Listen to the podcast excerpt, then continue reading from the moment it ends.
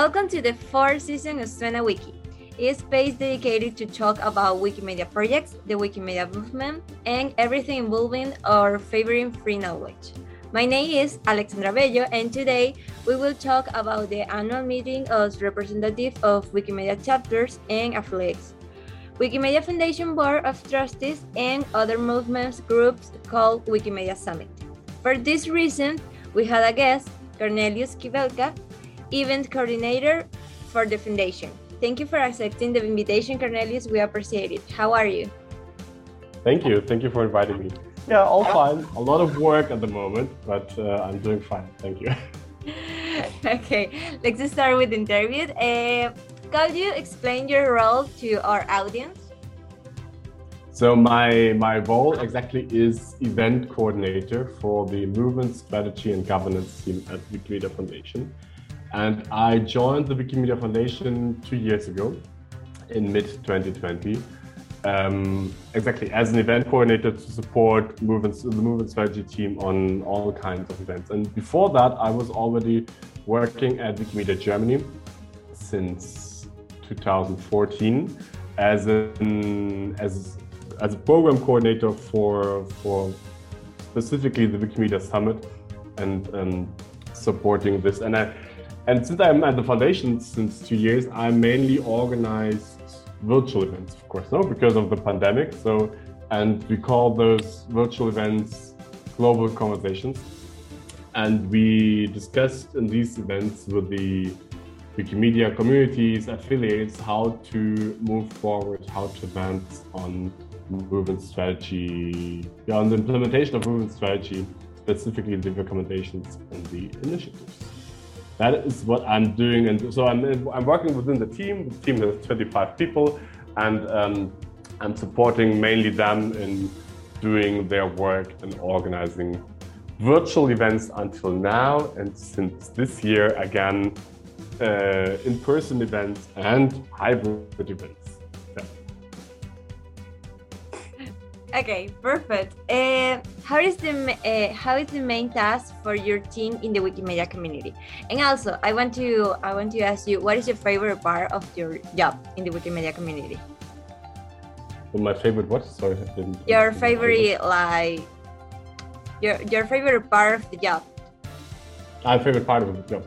Yeah. So, um, what is my main task? My main task is usually coordination. It sounds not so interesting maybe for, for others, but it's really everything what is behind behind the scenes. So it is everything to do before the event actually happens. And so it's mainly around logistics and also coordination, asking people to attend the event, invite uh, people to the event, do the registration for the event. And specifically for the virtual events, I worked a lot on interpretation. So the in the last two years, we organized a lot of events that had interpretation into more than 10 languages, which is something that is new to Wikimedia. Yeah, before 2020, we never did interpretation because it was too expensive. And since um, we all now use Zoom, uh, interpretation has become much more, much cheaper and much more accessible. And so, so and then I, I organize, execute the event, and together with my colleagues. And afterwards, we do the evaluation and so and yeah, so a lot of around documentation, a lot of around before planning, preparing, executing, and then um, post processing the event. And what do I like most is the, the, way how I do events or how do I organize events or how do plan events is do everything what I can before. So at the event itself, I'm really relaxed because usually I don't have to do anything and I only solve emergencies. Yeah, so at least uh, both, uh, like at the Wikimedia Summit before or now at the virtual events, at the event itself, I usually don't have much to do. I just attend, and uh, and only if something happens, I don't have the time to solve the biggest problems that could appear. That's, and that's my favorite part, actually. And talking about events, uh, can you explain us uh, a little more about the Wikimedia Summit? So um, the Wikimedia Summit is is the one single conference uh, within the Wikimedia movement where Wikimedia organizations and groups, that means chapters, thematic organizations, and user groups, as well as the Wikimedia Foundation and its committees um, come together once a year and to discuss movement strategy and movement governance. If some of you maybe remember that before 2019, the conference was called Wikimedia Conference. And it also, the program was much broader and also focused, also included uh, programmatic activities, uh, learning about programmatic activities, tutorials, workshops, and so on. But then we changed the focus, the scope of the conference more towards movement strategy alone. And since then, it's called Wikimedia Summit. And uh, you have to imagine that the Wikimedia organizations and groups, the chapters, and the Wikimedia Foundation, they are the owners of the movement strategy process. They have been setting this up, they're moving this forward. And so once a year, they come together and talk to each other. What has happened over the last year on movement strategy? Where are we now at the moment? And what do what do we what do we do to what do we need to do in the next year to move forward on movement strategy. So it's a basically a check-in point or a steering point, as you as you could say so. Um, this is this is what the movement, the Wikimedia Summit, is mainly about. Yeah. And what is the difference between the Wikimedia Summit and the Wikimania? So, Wikimedia Summit, we don't invite well, of course, individuals attend the Wikimedia Summit, but we do not invite individuals. We invite Wikimedia organizations, and they are asked to send a representative or delegate, if you want to say so. So we are asked, we are inviting organizations, and um, while Wikimania is a, is a conference for anybody and everybody to attend, and everybody who is interested in Wikimania always could attend if you had the time and the money to do this in person, or now if it's a virtual Wikimania to attend just a YouTube live stream. And so Wikimania is all, also about, Wikimania's program is about everything. So everything that is wiki related is, with, uh, is related to Wikimania. So you could talk about everything within the, while the Wikimedia Summit really has a strong focus on movement strategy only. And also the differences in programs also if you if you attend the Wikimania conference, it is mostly presentations. So one person speaks to many and talks about what have been doing, what is great, but I don't know, this is my best project, this is what I did during Wiki Loves Monument, I don't know. While the Wikimedia Summit has ideally no presentations at all, but it's a constant conversation. So we're talking in, in a huge group, then in small groups, then huge groups. So it's a facilitated, uh, con continuous facilitated conversations because um, the idea is how do we use best the time when people are in person together? Because watching a presentation on YouTube, I can do this at home. I don't have to travel to Berlin to watch a, a YouTube presentation. So the idea is how do I use best the time of someone who's flying to Berlin? And this is talking to each other and understanding each other's perspective. And then on the on the background, basically, um, the Wikimedia Summit is really has a strong ownership. It's organized by Wikimedia Germany and Wikimedia Foundation, and with staff. So, and Wikimania has a lot of volunteers, and usually in the past, Wikimania was rotating from countries to countries, from continent to continent and affiliates are doing a lot, and it was uh, done a lot with volunteer work. Yeah, and um, Wikimedia Summit has no volunteers at all. because I can tell you that that is the reason. Because with Wikimania, if, if an affiliate, let's say Wikimedia Venezuela, would decide to do a Wikimania, they could do a lot of public relations, they could do publicity, they could ask media, let's talk. This is the one opportunity where we have Wikimania in Caracas. And so you could have got a lot of support and coverage and maybe also funding from organizations or the government or so on. And um, with the Wikimedia Summit, you wouldn't get this because nobody understands the program of the Wikimedia Summit. It's not a, no, it's not a, it's not a conference you can make publicity with because it's, it works like a United Nations assembly. And this is really complicated to explain to externals, to the world. It's really, it's a really internal conference you have to understand. That's maybe one of the biggest differences between Wikimedia Summit and Wikimedia. It sounds for me like that Wikimedia Summit is more like corporative and the Wikimania is more like like a festival. Sounds for me. Yeah, I don't know if cooperative. I think that is maybe um, maybe different, different meaning in Spanish than in English. Cooperative means in, in English enterprises, and this is not enterprises. It's more like about it's about internal politics, if you want to say so. Yeah, it's about internal strategy and politics and governance. It's it is more far away from the day-to-day Wikipedia editing article thing but it's nevertheless really important. It's just like we're discussing at the, at the summit, where do we want to be in 10 years? And uh, we don't edit this, we don't discuss single edits of a Wikipedia project. Okay. Okay, um, unlike the last summits, this one presents a novel format that implies an hybrid attendance, virtual and physical participation. Has any potential risk in relation to the summit being contemplated among the team? there is there are no there's there's no lack of risk around this conference i can tell you. But um so i can start from another point. Despite wikimedia as a virtual movement or wikimedia being a movement that is from its birth ever virtual there was never like until 2020 there was never a virtual conference before never yeah?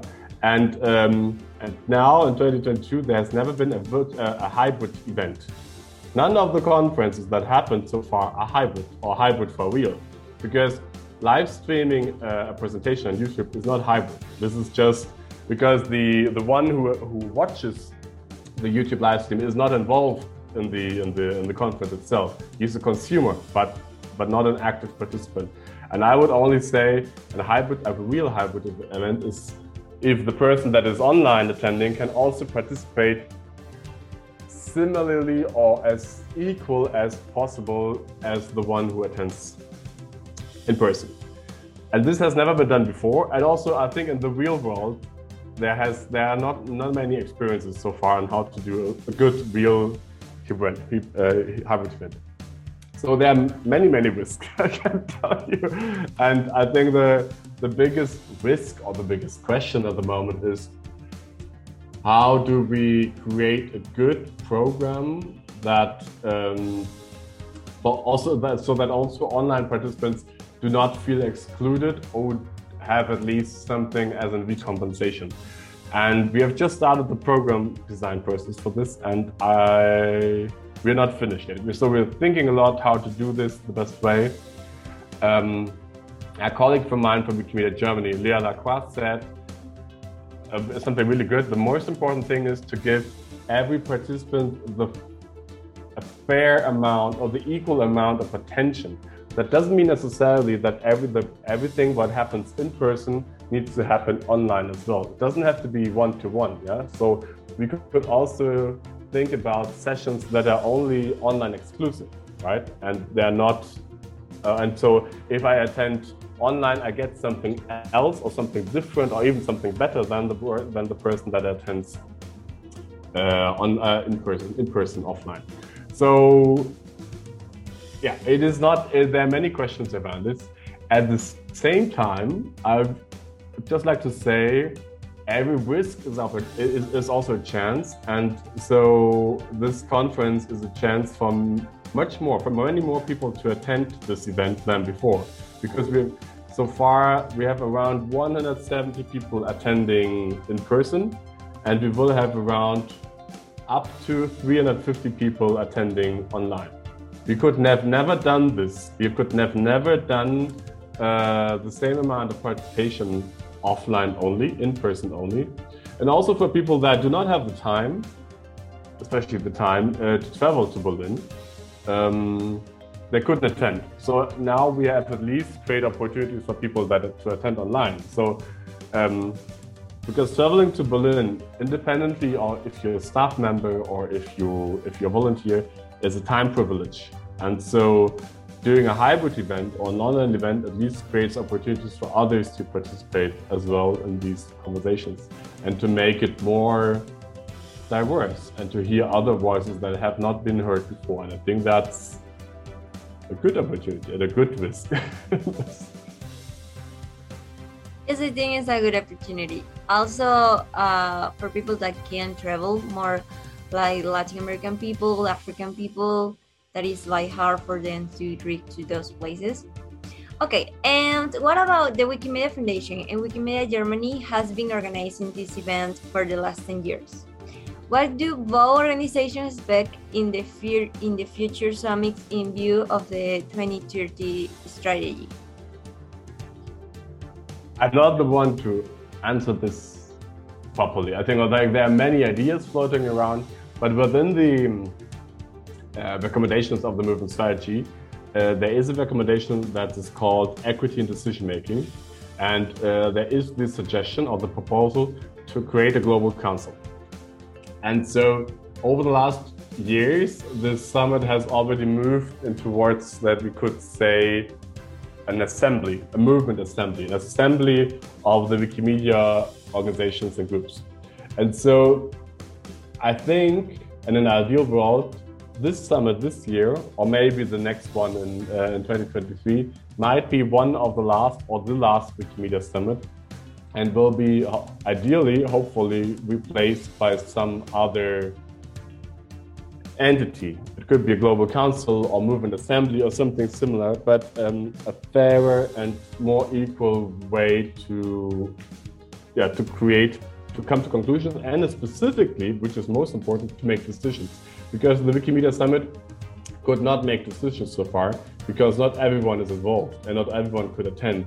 And only if everyone can attend, everyone that needs to be defined who is this everyone, only if this is defined uh, this this event can make decisions. And so far, this event has only been able to prepare decisions that we could then write down on Wiki. Because so far, the rules or the idea is within Wikimedia, we can only make decisions online on Wiki because everyone had the opportunity to, to provide feedback, to do this in a written way, to take time. And um, but we're really slow, and maybe the successor of the Wikimedia Summit, the Global Council, might be able to take decisions then. And this is, I think, the, the idea so far. We'll see how this develops. Everything depends on the on the process that is going on at the moment uh, to write a movement charter. So within this recommendations, there's also the proposal to write a movement charter, and there's a com committee of 14 members at the moment that are drafting, that are writing this movement charter. And uh, within this charter, they will propose how to move forward, uh, also with the summit. And um, I think by next year, hopefully, this charter will be finalized and ratified. And then we will see how the journey goes on. Okay, thank you. And in every activity like this, there are always funny anecdotes. Uh, were you in the presence of any that you would like to share with us? I first wanted to say I'm German and I don't do funny stuff, but then I like I, I, thought maybe that's not the correct answer. So um, I think that one of the funniest, funniest, but um, strangest and funniest thing is was a was a conference of this series that I didn't attend, but I knew that it happened. That was the one in 2011. Uh-huh. I think in 2011 in oh, 2011 it wasn't 2012. Uh, sorry, it was 2012 when the Icelandic volcano erupted in Iceland, and then for more than two weeks. Um, uh, there were no flights available or possible. It wasn't. It was impossible to fly in Europe. So uh, uh-huh. all the all the people that had that have come to Berlin because that was happened before the volcano were stuck in Berlin and they couldn't go back and they stayed for more than two weeks in Berlin.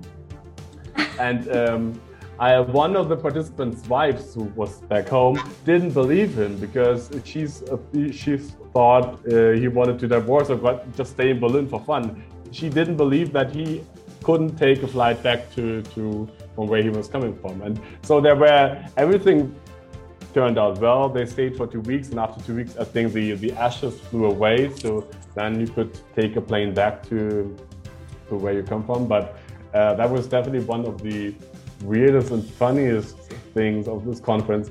And well, and all the other events, there's always, you know, if more than 200 people from around the world come together, there's always many different ways, many understand, many misunderstandings, many funny, funny stories. I think another one is something that has become, um, I don't know, a tradition is. So there's always on Saturday, there's always a party where where people think and dance and so and um, it was always interesting to see how so many different people dance to the same music and you could also wish music so that we had a dj who who added the music people wanted but the best song or the song that always worked the best was always la macarena and um, everyone was dancing La Macarena, and it's like more than 50 people, more than 50 people on a dance floor dancing La Macarena was really uh, funny and impressive. Yeah. It sounds fun. Uh, we are almost done, and I we want to know if do you have anything to share about the Wikimedia Summit or uh, Wikimania Summit or this podcast on this podcast? anything anything to share. So I can tell you this one this this year's Wikimedia Summit will be by far the most interesting, the most challenging, and for my for me the most complicated summit to organize. And um, in the past, this I think the conferences were always perfect, and I can also I can already tell you this year it won't be perfect. There will be many many difficulties and I I don't know. I would kindly ask also for patience and understanding because we have never done a hybrid program, a hybrid event, and yeah, we have never done this before. And I would like to learn and know or get suggestions from as many people as possible what I what you think is a good hybrid program and how should we do a good hybrid program. And I do not talk about live streaming of presentations. It is specifically about imagine there's a group of 10 people in a circle and we're talking to each other. And this is something that I want to do both, and, uh, both online and offline. And how do we combine this both together so that we get all the perspectives included in this conversation? This is, this is the main challenge for this program. And if you have a suggestion, dear listener, um, I'm happy to receive this suggestion. Write me an email or a Slack message or a Facebook message or a Telegram message or whatever you want. Thanks. Okay, you hear, guys. If you are listening to this podcast, please send us the suggestion for Cornelius and uh, about the Wiki, uh, Wikimedia Summit. Well, we, uh, thank you, thank you for being here, Cornelius. Uh, we will please, uh, we will be pleased if you close this episode. So please give the last words for us. And that's for, that's it for the episode of Suena Wiki. My name is Cornelius, and thanks for inviting me. And special thanks to Giselle Bordoy, Senior Global, Senior Global Movement Communication Specialist for Latin America at the Wikimedia Foundation, for her assistance. Remember, you can reach this podcast at suena.wikisp.org and podcast.wikisp.org. That's all.